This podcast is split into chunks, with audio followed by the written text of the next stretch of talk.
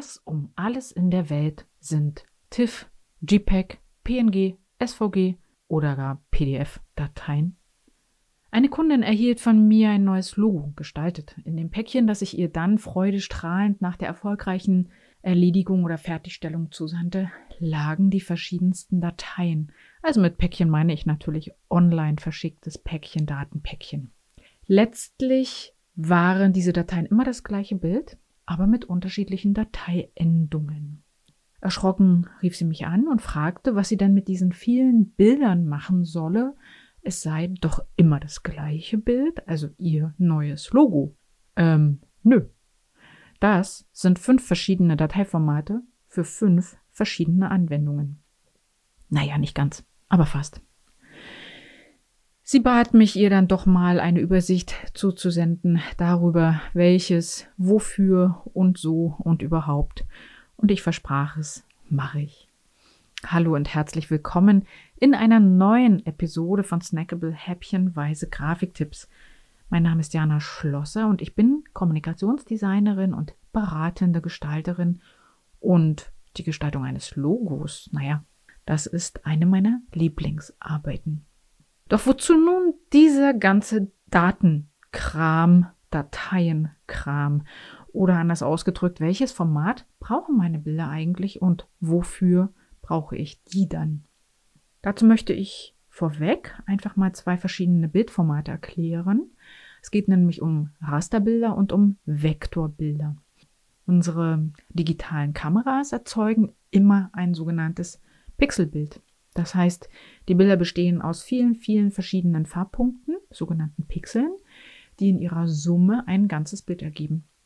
Wenn ich ein solches Bild vergrößere, werden auch die Pixel vergrößert. Die bleiben praktisch in ihrer ähm, Gesamtdarstellung gleich, werden also mit vergrößert und entsprechend ihrer Vergrößerung irgendwann als Rasterpunkte mit bloßem Auge sichtbar. Das soll in der Verwendung von Bildern natürlich nicht passieren, dass man die einzelnen Pixel sieht oder eben das Raster sieht.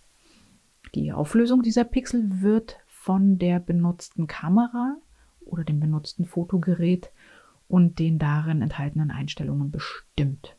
Nicht nur Fotos sind Raster, auch viele andere Bilder und die Dateiendungen von Rastergrafiken sind zum Beispiel JPEG, PNG, GIF und PSD. Und auch das TIFF übrigens. Im Gegensatz dazu gibt es dann die Vektorbilder. Und Vektorbilder, das sind dagegen hin Grafiken, in denen die einzelnen Elemente in Bildbeschreibungen gespeichert sind. So besteht zum Beispiel ein Kreis in einer Vektorgrafik nicht aus an einem Raster ausgerichteten Bildpunkten, sondern aus Informationen. Und diese Informationen bestehen aus der Position des Mittelpunkts des Kreises, des in diesem Fall Kreisdurchmessers und seiner Farbe. Und aus diesem Grund bleibt die Grafik beim Vergrößern stabil und sie kann beliebig skaliert werden, also vergrößert werden. Die Bildinformation ändert sich dadurch nicht, dadurch bleiben die Ränder auch gestoffen, gestochen scharf. Die gängigen Dateiformate für Vektorgrafiken sind EPS, SVG und AI. So, und wie helfe ich jetzt meiner Kundin? Ich mache es mal ganz einfach. In der Folge jetzt beschreibe ich die fünf gängigsten Dateiformate und wie du sie am besten nutzen kannst. Punkt Nummer eins ist die Nutzung auf Websites. Auf der Website verwenden kann man sehr gut, das sogenannte SVG-Dateiformat.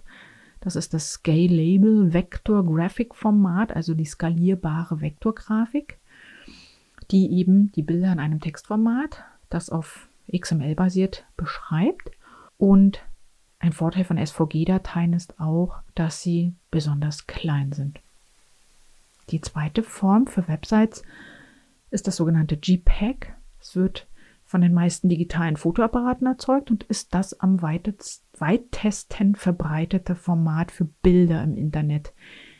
Die JPEG-Dateien sind deutlich kleiner als vergleichbare Bildformate, aber sie können zum Beispiel keine Transparenzinformationen enthalten.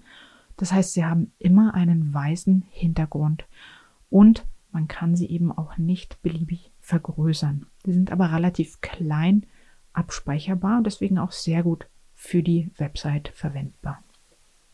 Wenn du Dateien im Druck benutzen möchtest, dann bietet sich als erstes das sogenannte TIFF an. Das ist ein Dateiformat zur Speicherung eben von Bildinformationen. Und der Vorteil des TIFFs ist, es unterstützt Ebenen. Man kann mehrere Bilder in einer Datei haben. Man kann verschiedene Kompressionsarten verwenden und vor allen Dingen auch verschiedene Farbräume. Durch die Unterstützung des CMYK-Farbraums eignet sich das TIFF dann eben auch besonders für den Druck. Es ist ein Rasterformat und kann nicht einfach skaliert werden, also verkleinert schon, aber eben nicht vergrößert. Der Nachteil sind auch die enormen Dateigrößen. Im Vergleich dazu das sogenannte PNG-Format, das nennt sich Portable Network Graphics Format und ist auch ein Bildformat, ähnlich wie das TIFF oder auch das JPEG. Es ist das heute neben dem JPEG am häufigsten verwendete Format, gerade auch im Internet. Und das PNG komprimiert die Grafiken ziemlich verlustfrei. Das heißt, das PNG ist ideal für den Einsatz im Internet. Allerdings werden in diesem Format lediglich 256 Farben abgebildet. Es eignet sich also nicht für Fotos, sondern eher für solche Dinge wie ein Logo, ähm, das ja meistens auf sehr wenige Farben reduziert ist. So, und dann haben wir noch den Datenaustausch. Und für den Datenaustausch hat sich absolut etabliert das PDF, das Portable Dokumentformat, also das sogenannte tragbare Format oder besser zum Austausch geeignete Datenformat. Ein PDF kann Texte, Bilder, Grafiken und auch Vektorzeichnungen oder sogar 3D-Objekte enthalten. Es ist praktisch eine komplette Datei, die ähnlich, also die richtig im Normalfall das ganze Layout abbildet und es eignet sich wunderbar als Datenformat, mit dem man eben Dokumente weitergeben möchte. Ja, das waren eigentlich schon die fünf wichtigsten Dateiformate. Konnte ich dir mit diesen Erklärungen jetzt hier im Dschungel der Dateiformate helfen? Mehr über mich und mein Angebot als Kommunikationsdesignerin findest du ebenfalls auf meiner Website www.janaschlosser.de. Schau einfach mal vorbei. Und zum Schluss noch der Spoiler zur nächsten Episode in einer Woche. Da werde ich zum dritten Mal in einem Interview die Frage stellen, was findest du schön? Denn die Frage der Schönheit ist mein Herzensprojekt und das treibt mich um. Wen ich dazu frage, bzw. gefragt habe, das verrate ich heute noch nicht. Also sei neugierig. Deine Jana.